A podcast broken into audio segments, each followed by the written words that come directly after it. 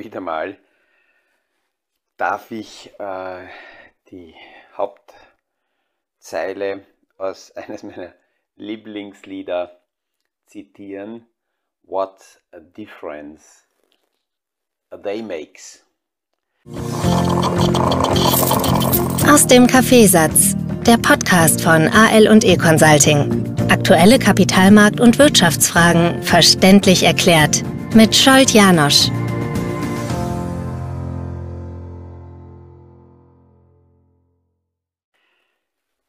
Der Kapitalmarkt funktioniert, wie wir das schon öfters besprochen haben, so, dass prognostizierte Erwartungen in die Zukunft eingepreist werden. Und dann arbeitet sich der Markt auf einen bestimmten Tag hin, um dann Fakten zu bekommen. Und diese Fakten stimmen entweder überein mit den eingepreisten Erwartungen und diese Erwartungen werden ja nicht auf einmal eingepreist, heute und dann bleibt es ewig so, sondern aus vielen kleinen Zusatzinformationen, die so rauskommen, werden diese Erwartungen adaptiert und deswegen verändern sich dann tagtäglich Kurse. Natürlich kommen auch noch andere Parameter zu den Kursentwicklungen dazu. Und dann kommt der Tag.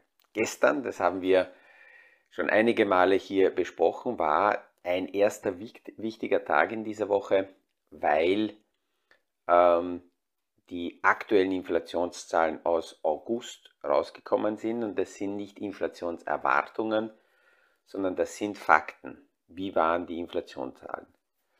Und die waren um nicht so viel höher als im Juli, aber Kapitalmarkt hat eigentlich niedrigere Inflationszahlen erwartet, speziell deswegen, weil die Benzinpreise, die Energiepreise, die Transportkosten, die Lieferkettenthemen, viele, viele Parameter haben auf Disinflation hingezeigt, dass dort die Preise zurückgehen.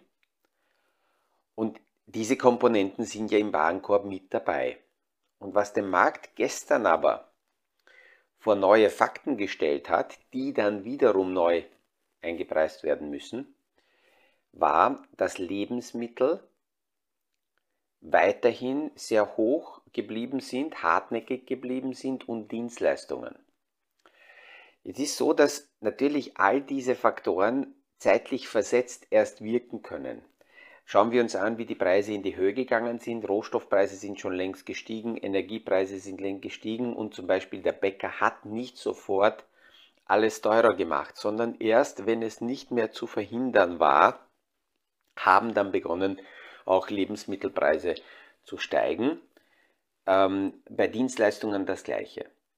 Wenn jetzt die Rohstoffpreise zurückgehen, wenn jetzt äh, die Inflation, der Inflationsdruck nachlässt bei vielen Basissachen ähm, und disinflationäre Tendenzen auftauchen, gibt es eben zwei Fragen. Die eine Frage ist,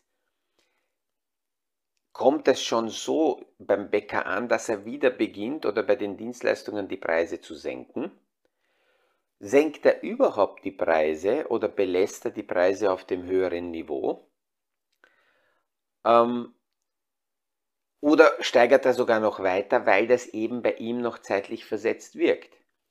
Und die, die, die Problematik, die derzeit der Kapitalmarkt in extremer Geschwindigkeit verarbeiten muss, ist diese Dynamik, mit der die Zinsen in die Höhe gegangen sind. Und das ist eben die Frage, wie weit gehen diese Zinsen noch weiter in die Höhe. Jay Powell hat zwar in Jackson Hole gesagt, dass die Zielinflation, die wir uns eingestellt haben, die passt so. Das heißt, wir werden nicht viel weiter drüber gehen, 3,75 bis 4 Prozent im Dollar. Aber das war vor diesen Inflationszahlen und mit den Parametern des inflationäre Wirkungen. Und jetzt der gestrige Tag, was macht der Kapitalmarkt daraus? A, die Erwartung war eigentlich niedriger das hätte den vielleicht sich aufbauenden Druck von der Notenbank nehmen können, die Zinsen doch deutlich weiter heben zu müssen als bis jetzt geplant. weil die Notenbank gesagt hat, der Job ist erst erledigt, der Job ist done, when the job is done und definiert es, wenn die Inflation beginnt abzukühlen und zurückzukommen. Und solange das nicht so ist, wird weiterhin eine Notenbank hier mit Zinssteigerungen, und das wirkt sich leider, muss man dazu sagen, auch auf Europa aus, weil niedrigere Inflation in, in Amerika wird dazu führen, dass die Notenbank nicht gezwungen ist, die Zinsen weiter so radikal zu steigern. Das würde dazu führen, dass der amerikanische Dollarindex weiterhin eher nachgibt und ein schwächerer Dollar im Vergleich dazu Eurozone, wo die Zinsen nach oben gehen, stärkere Stärkung des Euro, würde die europäische importierte Inflation abschwächen. So im jetzigen Drehbuch, das was gestern jetzt auf dem Markt aufgetaucht ist, heißt es, dass der Dollar damit noch stärker wird, weil die Aussichten auf weitere Zinsanstiege in Amerika höher sind und damit der Euro schwächer und damit die Inflation in Europa höher. Was wiederum Druck auf die Europäische Zentralbank dann wieder aufbaut, wenn tatsächlich auch die Europäische Zentralbank gegen die Inflation mit Zinsen vorgehen will, auch hier dementsprechend das tun zu müssen. Jetzt kommt eine sehr ähm, spannende Zeit bis 21. September und das kann sehr lang werden. Wir haben heute den 14. September und das ist deswegen sehr spannend und kann deswegen sehr lang werden, weil jetzt hat die sogenannte Blackout-Periode begonnen. Die amerikanische Notenbank und die Direktoren aus der Notenbankrunde dürfen jetzt keine Kommunikation mehr starten. Das heißt, in dieser Woche, jetzt vor der nächsten FED-Sitzung, gibt es keine Kommentare. Die Liquidität an den Märkten ist recht dünn, ist sehr niedrig und äh, der Markt tappt so ein bisschen im Dunklen und kann alle möglichen Gerüchte und Gedanken und Themen, die jetzt auftauchen, in die eine oder andere Richtung interpretieren. Das Spannende ist, es gibt solche äh, sogenannte ähm, Zinshebungserwartungen, ähm, wo der Kapitalmarkt nach, nach Umfragen ähm, einpreist, was wird erwartet bei der nächsten Notenbanksitzung. Und bis vorgestern war ähm, 75% Wahrscheinlichkeit, dass um 0,75 die Zinsen gehoben werden und 25% äh, Wahrscheinlichkeit war, dass um 0,5% nur gehoben werden. Nach der gestrigen Information mit der Inflation ist die Wahrscheinlichkeit, dass bei der nächsten Notenbanksitzung im Dollar um 0,75% die Zinsen gehoben werden, ähm, etwa bei 70% geblieben. Aber die 0,5% Zinswahrscheinlichkeit hat gewechselt auf die andere Seite und jetzt sind in etwa 30% der Marktteilnehmer der Meinung, dass das Ganze 100, 100 Basispunkte, also 1% Zinssteigerung äh, geben äh, könnte in September. Und das muss natürlich der Kapitalmarkt neu einpreisen, weil das höhere Zinsen sind als bis jetzt erwartet. Und Jetzt kommt die Rechnung, wie wirkt sich das auf die Wirtschaft in Folge aus? Und dieser Nachlaufeffekt nach einer Zinsveränderung dauert eine Zeit. Aber mit der Geschwindigkeit, wie jetzt die Zinsen im heurigen Jahr gehoben werden, sehen wir noch gar nicht, was sind die Folgereaktionen in der Wirtschaft. Und äh, gestern ist mir eine Grafik von Morgan Stanley, eine Auswertung in die Hand gefallen. Hier hat man gefragt, wie planen die Konsumenten ihre ähm, ähm, Konsumlaune in der Zukunft zu verändern. Wer will mehr ausgeben? Wer will weniger ausgeben? Wer will ähm, äh, ja, sein Konsumverhalten, wie gesagt, ändern? Und immerhin 19% sagen, sie wollen auf jeden Fall ihre Ausgaben reduzieren noch ist die Menge jener, die sagen, ja, sie werden sogar mehr ausgeben, recht hoch mit 64 Prozent, kommt aber von 70 Prozent runter. Das heißt, diese, diese Breite, die Stärke des Marktes äh, und die amerikanische Wirtschaft ist auf Konsumenten aufgebaut, äh, wird vorsichtiger und nimmt ab. Und es gibt eine andere Auswertung von Morgan Stanley, die noch mehr aussagt, nämlich, dass derzeit die hohe, also die, die starke Einkommenskategorie, all jene, die mehr als 100.000 Dollar verdienen, die wollen ihr äh, Konsumverhalten ändern und zurückhalten, weil sie um ihre Kapitalanlagen, um die Assets fürchten, sprich, dass die Aktien und die Anleihenportfolios im Wert verlieren, deswegen kommen, wollen sie weniger konsumieren. Und auf der anderen Seite der Einkommensskala, die niedrigen Einkommensschichten, die geben weniger aus oder planen weniger ausgeben, weil die Inflation hoch ist, weil sie ihre Miete nicht bezahlen können, weil sie ihre Fixkosten nicht zahlen können, so dass sie für zusätzliche Konsumausgaben weniger zur Verfügung haben. Und das sind zwei sehr wesentliche Schichten äh, im, im Konsumbarometer und das wirkt sich natürlich zeitlich versetzt dann auf Unternehmen aus, bei ihren Umsätzen, bei ihren Gewinnen und kann natürlich in weiterer Folge auch hier eine Spirale in Gang setzen, ähm, dass die Unternehmen, um die Margen zu halten, dann äh, Kosten abbauen müssen, Arbeitsplätze abbauen müssen und damit steigt die Arbeitslosigkeit und wenn wir nur daran zurückdenken, was J. Powell gesagt hat, er möchte, dass die Inflation zurückkommt, selbst wenn das heißt, dass die Wirtschaft Schrammen abbekommt, selbst wenn es heißt, dass die Arbeitslosigkeit steigt. Und in, in, in diesem Spannungsfeld sind wir äh, äh ja weiterhin einfach drinnen. Und die Europäische Zentralbank hat grundsätzlich mit den 0,75% Zinserhöhung zwar zugegeben, dass äh, sie auch eine getriebene ist. Es wird weitere zwei äh, Sitzungen geben in diesem Jahr, am 27.10. und am 15.12. Und ähm, es ist anzunehmen, dass auch hier die Zinsen nach oben geben werden, obwohl die Europäische Union nach allen Parametern derzeit auf dem Weg in eine schwere Rezession ist. Alleine wenn wir Deutschland anschauen, ist die Zahl der Insolvenzen um 46 Prozent äh, zu 2021 gestiegen.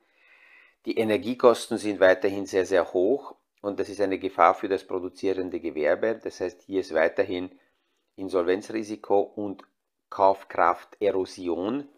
Ähm, und, und auch wenn wir jetzt die Nachrichten, die wir derzeit aus äh, ähm, der Ukraine hören, eher positiv sind, leider gehen die meisten Analysten davon aus, dass wir noch nicht näher dem Kriegsende sind. Es ist eher so, dass man natürlich derzeit sieht, dass, die, ähm, dass das russische Wunschdenken zerbricht und sich pulverisiert. Ob jetzt natürlich deswegen Putin ähm, äh, gleich zurücktreten oder dazu gezwungen wird zu gehen, äh, ist im Moment noch mehr zu bezweifeln, wenn wir uns anschauen, mit welcher Dynamik ähm, russische Manager äh, ihr Gleichgewicht verlieren beim Rauchen, beim ähm, äh, Segeln auf der eigenen Yacht und so weiter, dann merken wir, dass hier äh, nicht daran gearbeitet wird, das System sehr schnell ähm, äh, ändern zu lassen. Und es ist tatsächlich so, dass äh, mit sehr viel Zurückhaltung die Nachrichten aus der Ukraine von vielen, vielen verfolgt werden, weil sie sagen, naja, einen verwundeten Bären soll man jetzt grundsätzlich eher nicht provozieren, weil die Angst da ist, dass er aus dieser Situation zu Ver Verzweiflungstaten schreitet, die, die klarerweise ähm, nicht gewünscht sind.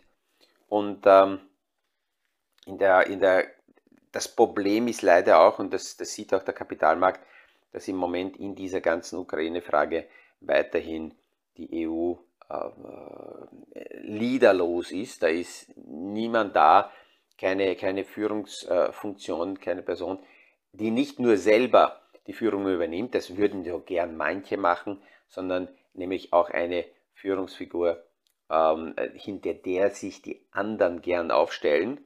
Das ist noch nicht da, deswegen wartet die EU ab, was die äh, Amerikaner machen. Und äh, das ist auch auf der Zinsfront das Gleiche dass hier die, die Europäische Zentralbank natürlich ein Getriebener ist.